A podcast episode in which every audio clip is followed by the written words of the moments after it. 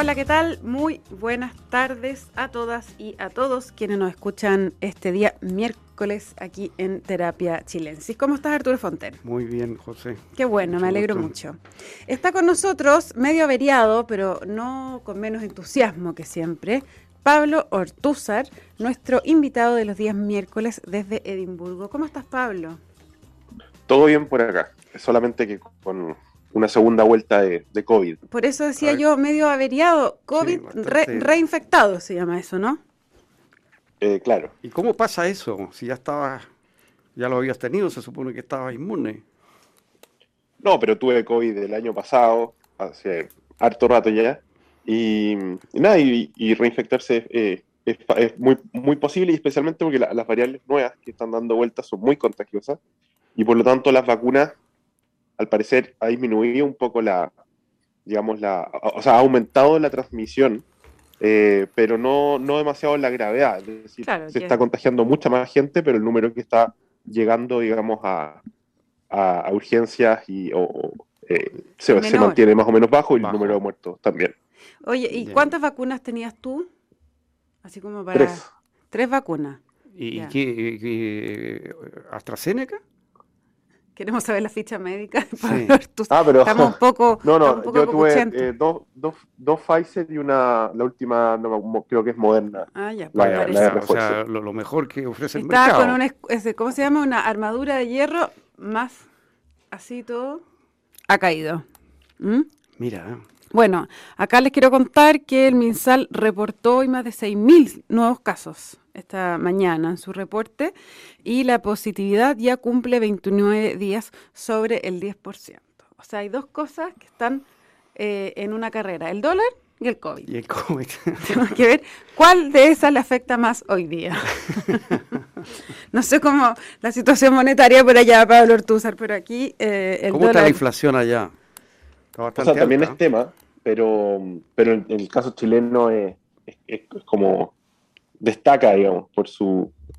que todo esto fue lo, que los economistas advirtieron el año pasado, o sea, además que esto es muy divertido porque los políticos en general con el tema de los retiros dijeron, no, si eh, están exagerando, los economistas siempre exageran, y como la inflación, digamos, no se desató el año pasado, sino que ahora, eh, al principio todos habían dicho, ven, ven que los economistas estaban equivocados, y ahora, bueno, no sé, pues esos políticos ya, ya agarraron su, su asiento, cobraron los votitos y se quedaron callados, ¿no?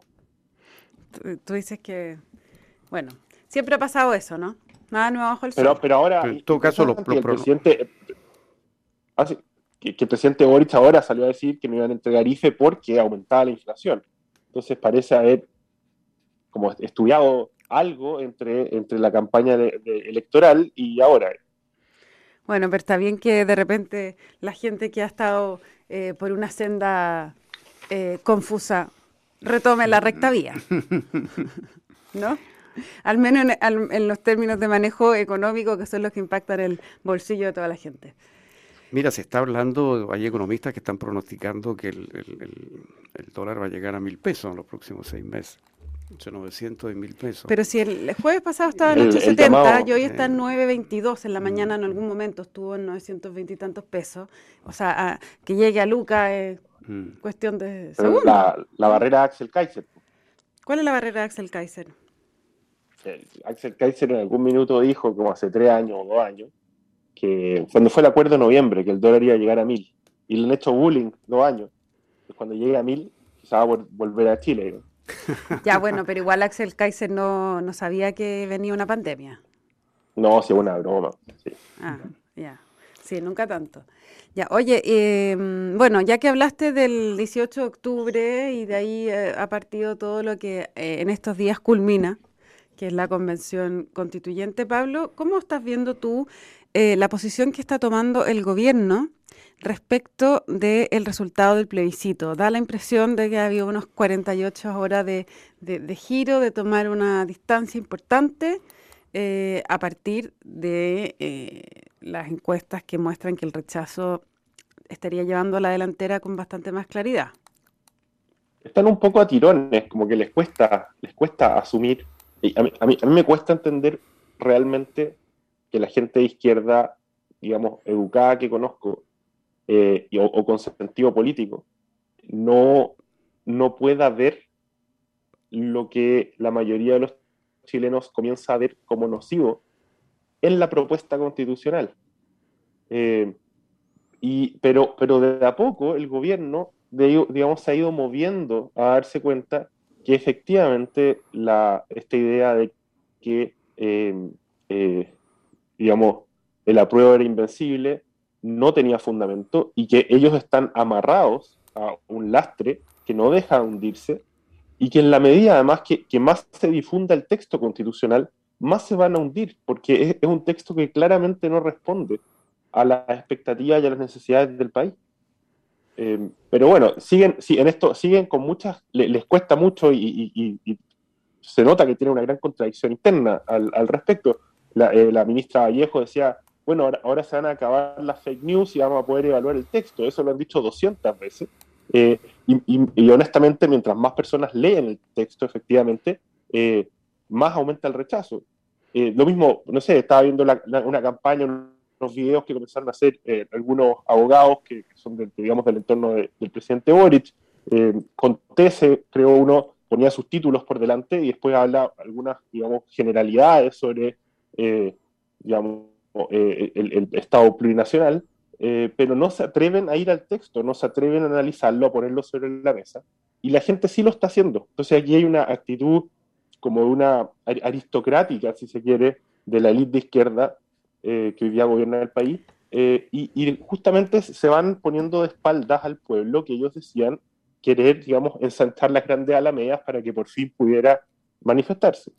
Ahora, pero eh, Pablo, tú, ¿por qué dices que la gente, o sea, mi, pregunta es, ¿qué, ¿qué, consta o sobre la base de qué que la gente realmente está leyendo el texto? Porque eso es una, eh, sería como, o sea, yo tengo la percepción de que es más bien como una ola de hastío con la convención.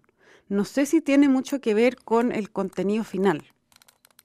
uno lo, puede ver en los foros de debate público, que, son de libre acceso, en general en, el caso virtual, y, claro, uno se va a encontrar mucho que es, básicamente el, típico choque partisano, izquierda-derecha, que, no, que es totalmente improductivo. Pero de a poco también se nota, digamos, uno nota que van entrando los, temas que, son ya del, texto mismo. evidentemente que el tema de la, de la plurinacionalidad eh, tiene un impacto fuerte y basta leer el borrador o partes del borrador para, darse cuenta que mucha gente, obviamente, más si fuera de izquierda o de derecha, eh, se le iban a prender alarmas con esto. Eh, además, había una, había una discusión pública que con todos los defectos también ha ido empujando y poniendo arriba de la mesa las problemáticas que contiene el proyecto. Y la defensa corporativa que ha hecho la convención, a la cual se sumó el gobierno de manera, creo yo, muy ingenua, fue ir diciendo cada vez que el texto no estaba terminado, que la próxima versión, ahí sí que sí, y, han seguido con ese cuento hasta ahora. Eh, pero la verdad es que ya se le, se le acabó la cuerda, digamos, y lo que tenemos hoy día arriba de la mesa es un texto con una serie de cuyos énfasis son, eh, digamos, no, no, dialogan bien con el momento presente del país, ni con las expectativas, digamos, eh, más mayoritarias de la ciudadanía, y que, nada, o sea, están, están, claramente en problemas, pero a, mí me cuesta entender por qué a este gobierno le cuesta eh, asumir y conducir, mantener abierto, digamos, el proceso constitucional moderándolo en los aspectos en que y, conduciéndolo hacia donde, digamos, pareciera ser que la mayoría de los chilenos eh, tiene expectativas de, avanzar. Pablo, cuando tú dices que el texto no refleja las prioridades o el momento político actual, ¿a qué te refieres en concreto? A que, en el fondo, el, uno, el eje indigenista, es eh, lo, que, lo que termina haciendo es dividir el país muy fuertemente. Ya, pero por ejemplo, en eh, ese punto, sea bueno o malo, eh, la encuesta académica indica que hay un apoyo mayoritario que haya cupos indígenas en el Parlamento, por ejemplo. Entonces, la idea central ahí, que tal vez es lo más importante, no parece estar fuera de tono con lo que la población quiere, en ese caso. No, de hecho, o sea, yo estoy de acuerdo. Mi, mi punto es que aquí una, en fondo, el pecado del texto es, uno de, desmesura, de exageración.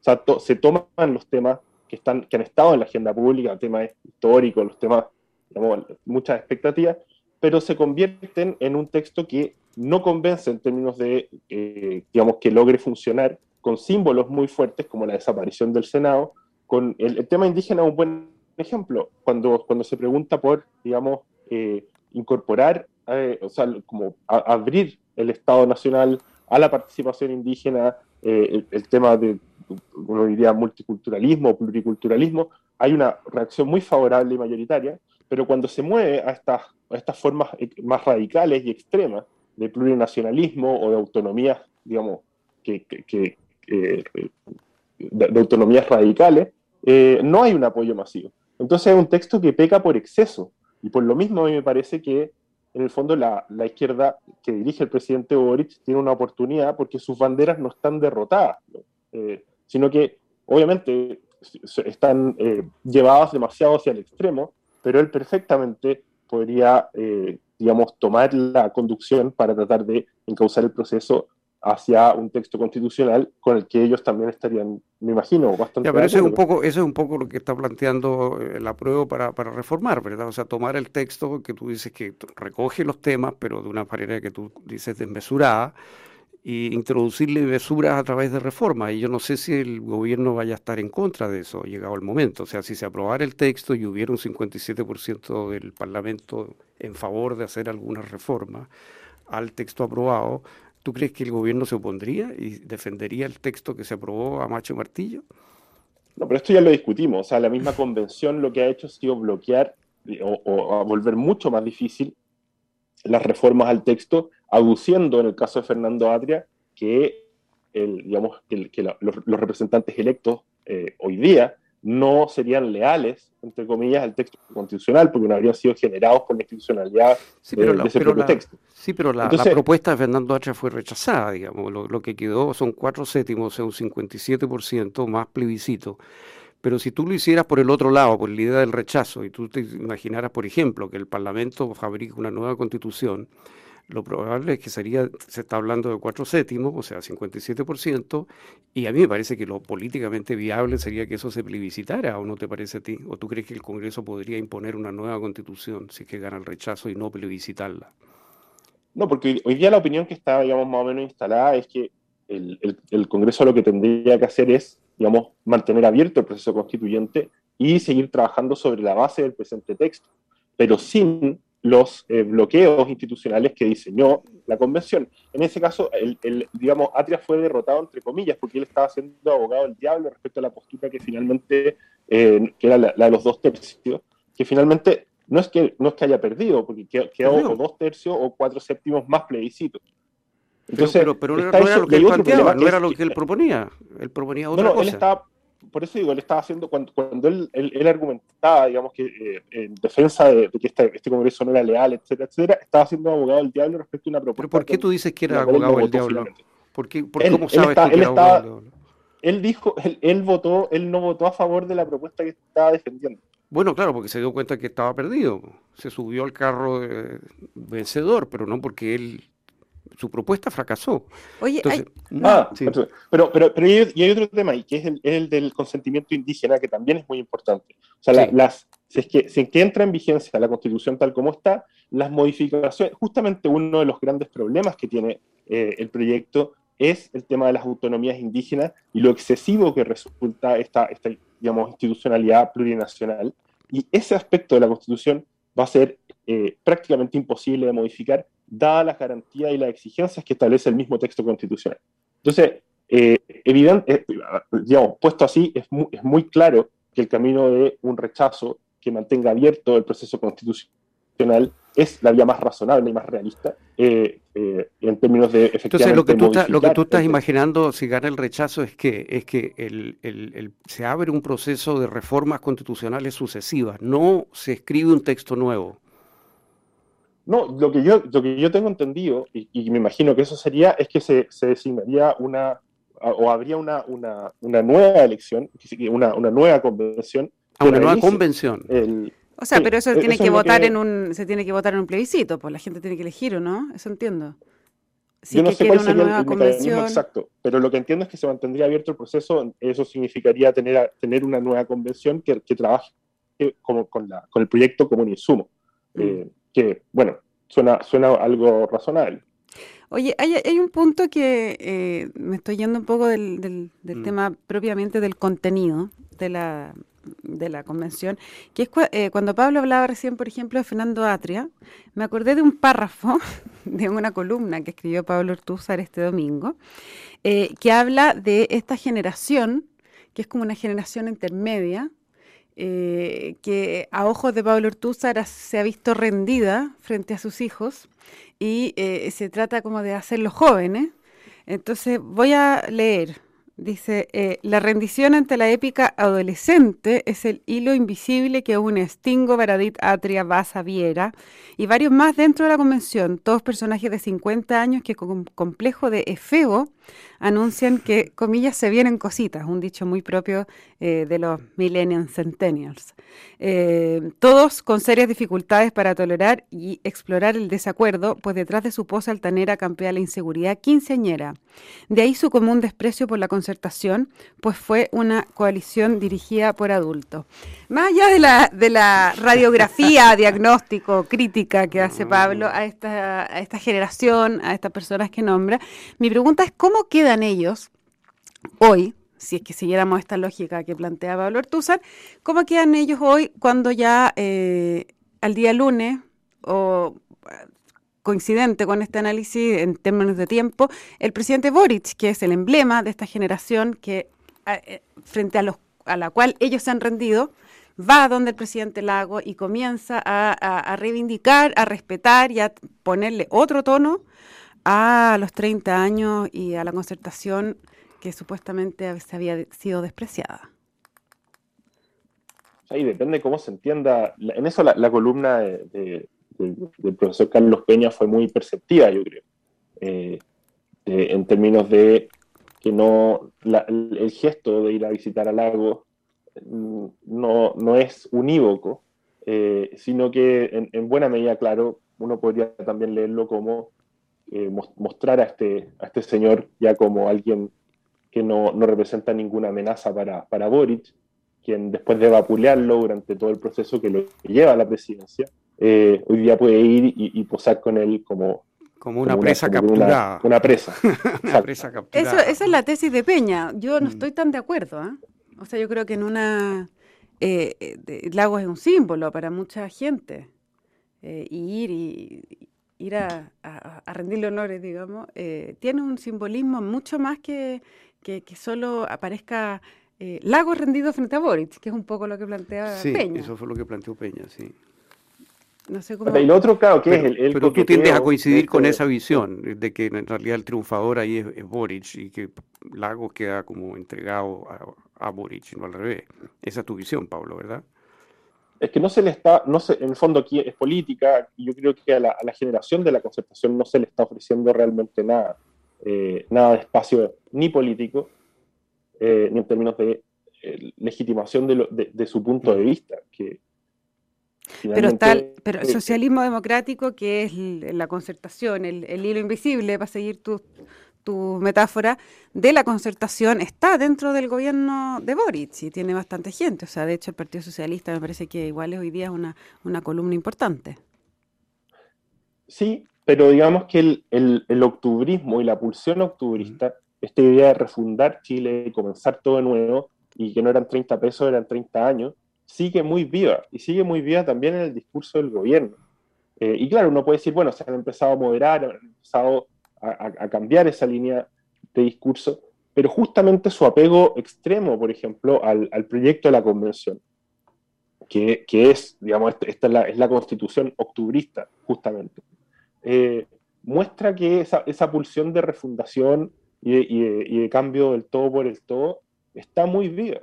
Eh, y, que, que, en buena medida representa ¿cierto? a sectores de esta generación perdida que, que, sienten que, que, no, que no, ellos no fueron capaces de matar al padre y por lo tanto celebran que el nieto mate al abuelo. Eh, Esta es la que, la que decía en la columna, digamos. Mm. Claro, pero tú dices eh, que esta pulsión sigue de, octubrista, muy viva, eh, pero eso tú dices que sigue en la convención o en el gobierno mismo, porque cuando hoy día el presidente Boric sale a decir, bueno, si el día siguiente hay que hacer reforma, habrá que hacer reforma, o sea, en una actitud, me parece, distinta a esta cosa como media epifánica de, del estallido, ¿no? O sea, están recogiendo cañuelas, pero, pero uno no sabe cuánto dura esto, porque, en el fondo no, no, es claro, y yo creo que ese es el problema de fondo, aquí no hay un proyecto político. El antineoliberalismo, que es el eslogan de Atria o Carlos Ruiz, eh, no tiene mucho contenido. En verdad es una negación del proceso de la concertación. Eh, entonces,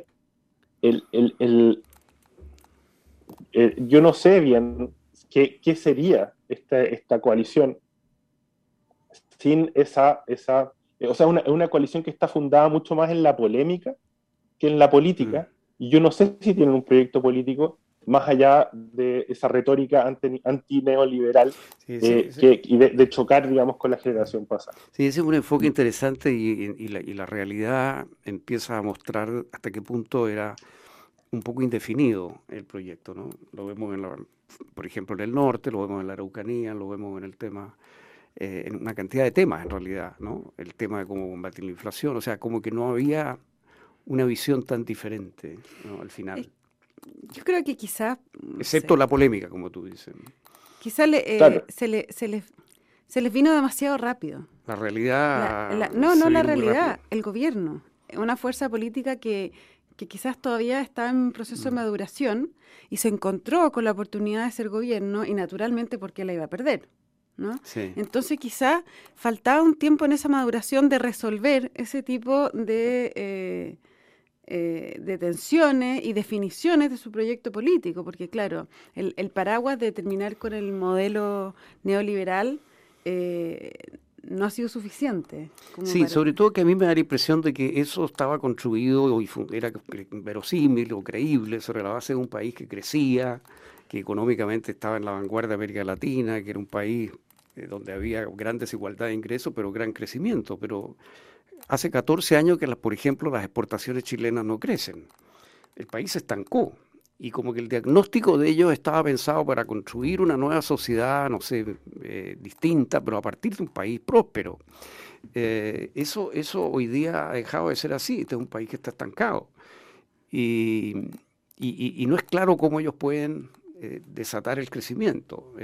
no, no, no, no, no, no se los ve muy inclinados a eso. O sea, por ejemplo, proponer para desarrollar el litio, una empresa estatal del litio, obviamente nos va a dejar atrás de Australia, atrás de Argentina, yo creo que nos va a pasar, etcétera. Eh, o sea, eh, eh, es una receta que no va a prosperar. No vamos a poder desarrollar el litio con la velocidad con que está desarrollando Australia con una empresa estatal que monopolice eso. Mm. Entonces, ese es un ejemplo, digamos, de cómo no hay un aterrizaje concreto de qué significa salvo volver a recetas estatistas ya conocidas, digamos, pero no, no hay un modelo nuevo eh, económico, por ejemplo, planteado realmente. Esa es la impresión. Yo creo en ese sentido, yo comparto lo que tú dices, que lo que había era más bien una polémica, una crítica, pero no una propuesta muy concreta. Vamos a ver qué pasa en previsión y en salud, pero tú ves que en previsión lo que empieza a aparecer es el mismo proyecto de la concertación, o sea, el mismo proyecto que de Letelier, de de la Goich, variantes de eso, digamos, eh, que eran proyectos que estaban apoyados por la mayoría de la concertación, no son tampoco una cosa...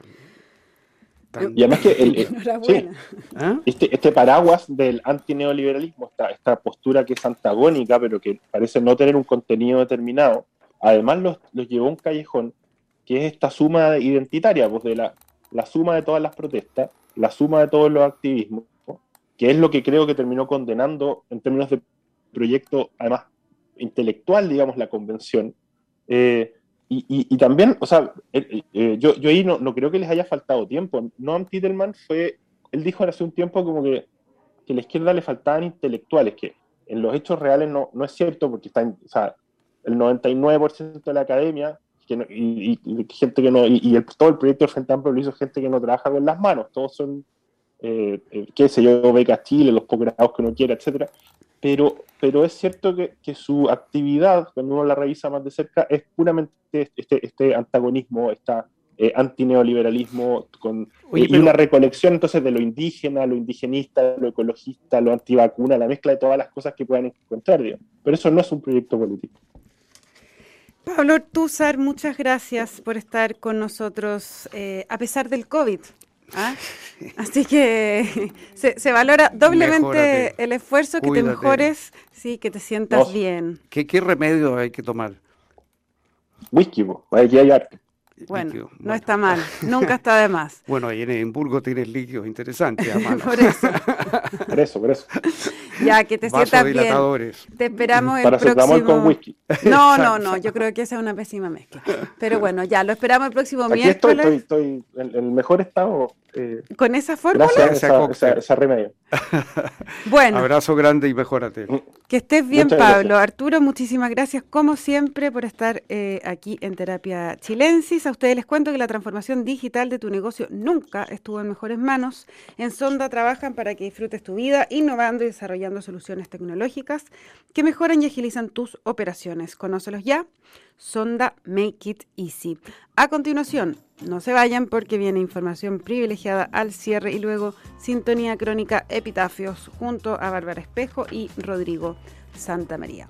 Que tengan todos una muy buena noche y nos encontramos mañana aquí a las 8 en Terapia Chilensis. Muy buenas noches.